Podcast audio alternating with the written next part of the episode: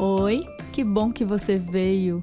Meu nome é Ananda Torres e esse aqui é o podcast Feliz para Sempre um programa para quem acredita numa felicidade possível. Eu não sou guru, nem coach e nem tenho a fórmula secreta. Por isso mesmo eu queria convidar você que também está aí perdido no meio de um monte de informação, para a gente bater um papo toda semana e compartilhar as nossas reflexões, as nossas descobertas sobre esse assunto. Quem sabe, pensando junto e rindo junto também, a gente não consegue descobrir uma ou até várias maneiras de ser feliz para sempre.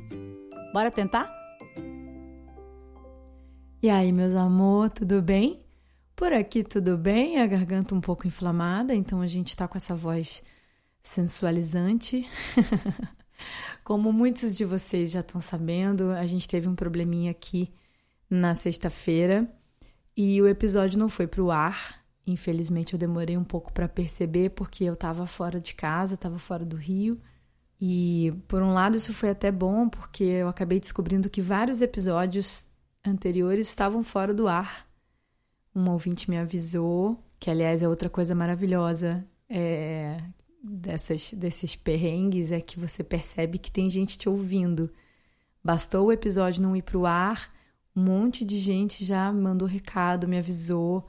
E aí teve essa amiga que já falou: olha, episódio tal também não tá, o outro também não tá. A gente percebe que não tá sozinho, porque às vezes a gente tem essa sensação, né? Que sou só eu aqui no Cafofo falando pra parede e, e não tem ninguém ouvindo. E agora eu sei que tem muita gente me ouvindo. Obrigada, viu? Eu acho no fundo que essas coisas acontecem para testar mesmo a nossa força, para que a gente mesmo entenda o quanto está disposto a se sacrificar em termos de tempo, de esforço, de perrengue e de ir melhorando, evoluindo, aprendendo mais. Porque quando é tudo muito fácil, né, igual estava sendo até então, é, enfim, para uma pessoa que nunca fez um podcast na vida, estava sendo smooth ride total, assim.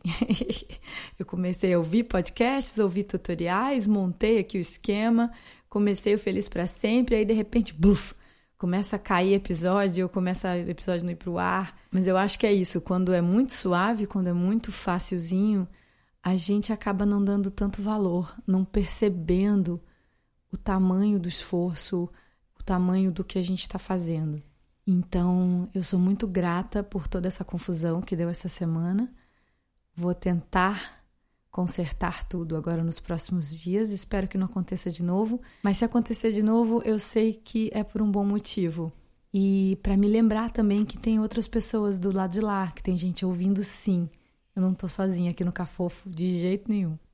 No final das contas, eu acabei resolvendo é, fazer um outro episódio completamente diferente para essa semana, porque eu sou dessas, né, gente? Já que aquele não foi pro ar, eu segurei ele aqui para colocar ele mais para frente, porque é, é, tem muito essa coisa do momento.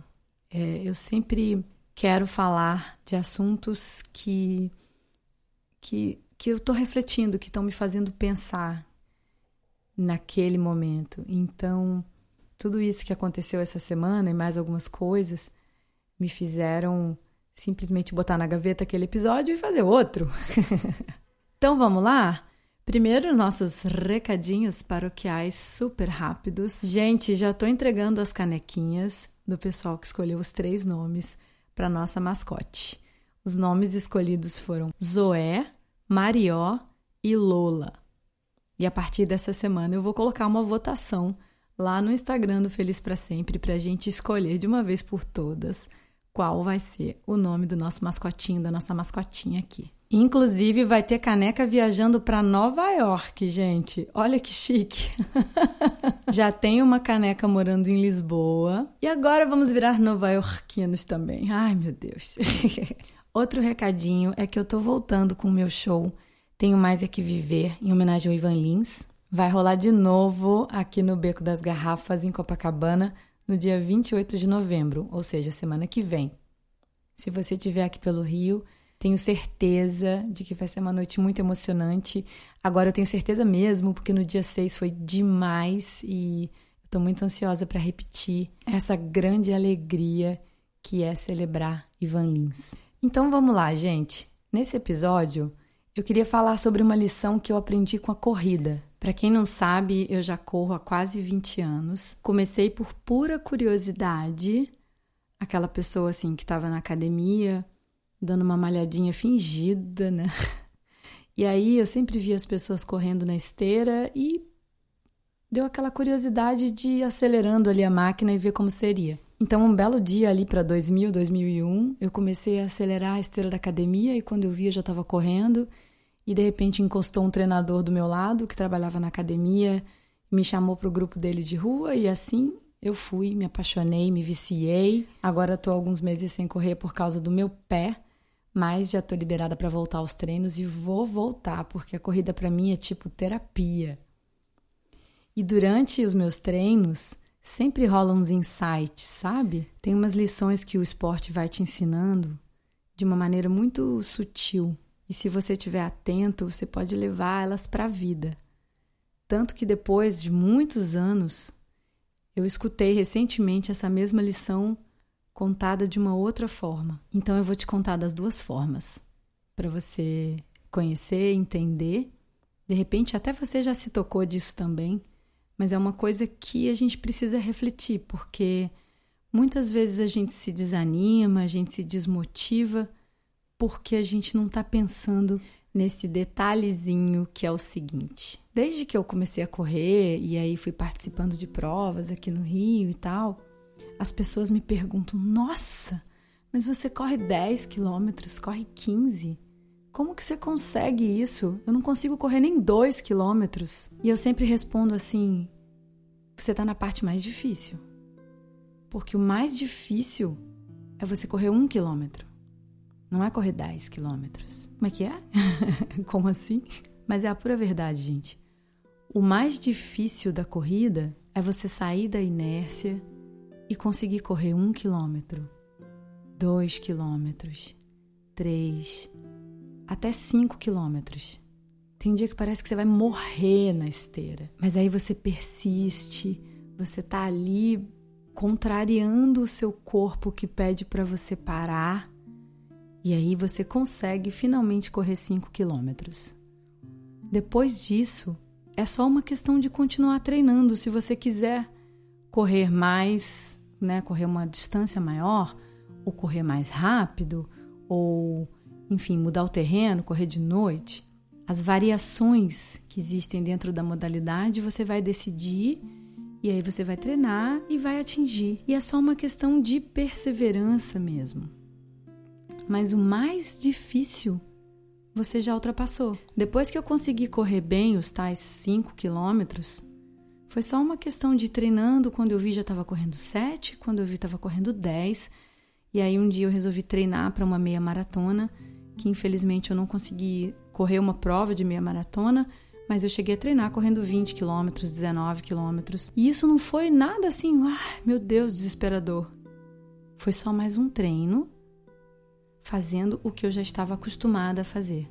É preciso entender que na vida o mais difícil em tudo que a gente faz, nas nossas atividades, nos nossos relacionamentos, o mais difícil é o começar é dar o primeiro passo, é tomar aquela decisão e perseverar nela, naquele começo.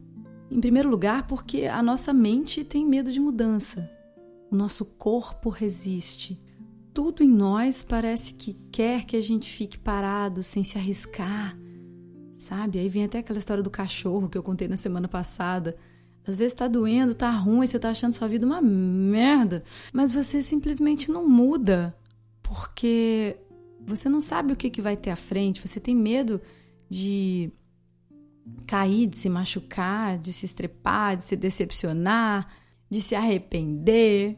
Então, o obstáculo mais difícil que a gente tem que transpor é esse: o de sair da inércia e fazer. Aí você me fala assim: ah, mas, pô, eu tenho lá, meu vizinho já corre 10 quilômetros, o outro corre uma maratona. Nossa, nunca que eu vou chegar no nível que ele está. Pois é, pode ser que você não chegue mesmo. Às vezes você vê o seu colega que está mega executivo numa multinacional e você está ali começando como trainee, ralando pra caramba. E aí você fala: Meu, nunca vou chegar no nível que ele está. Pois é, pode ser que você não chegue mesmo. Isso não dá para saber. Só que a partir do momento em que você começa, você já faz parte do mesmo grupo do seu vizinho que corre 15 quilômetros, do seu primo que é mega executivo numa multinacional, da sua amiga que fala fluentemente um idioma que você queria falar e você ainda está ali no Pineapple começando. Se você não está fazendo nada e a outra pessoa está fazendo, está lá em cima, está no topo, aí sim existe uma grande diferença entre vocês. Agora, se você já começou, se está fazendo, não importa se você está no comecinho do caminho e a pessoa já está lá na frente. Cada um tem a sua trajetória. Mas a partir do momento que você se move, que você consegue vencer aqueles primeiros cinco quilômetros, você já faz parte do mesmo grupo das outras pessoas que estão fazendo, que estão se movendo, que conseguiram transpor os seus próprios limites e estão lá batalhando. E aí, há pouco tempo atrás, eu estava escutando um podcast que, aliás, eu acho muito legal, que se chama Unfuck Your Brain. É exatamente isso, só que é unfuck, em vez do U, ela coloca um asterisco, para não ficar muito grosseiro. Só tem em inglês, então se você fala inglês é maravilhoso. Eu não sei se ela tem alguma coisa em português. É uma coach que se chama Cara Lowenthal, Olha, falei bonito agora. E ela falou sobre esse mesmo pensamento dos 5 quilômetros, só que ela fala de uma outra forma que é muito legal também. Ela fala os infinitos 1%. Que a gente, quando quer fazer alguma coisa, a gente já quer estar tá lá no 100%. Né? O nosso padrão de exigência é lá em cima. A gente quer começar a aprender um idioma e viajar, já sai falando.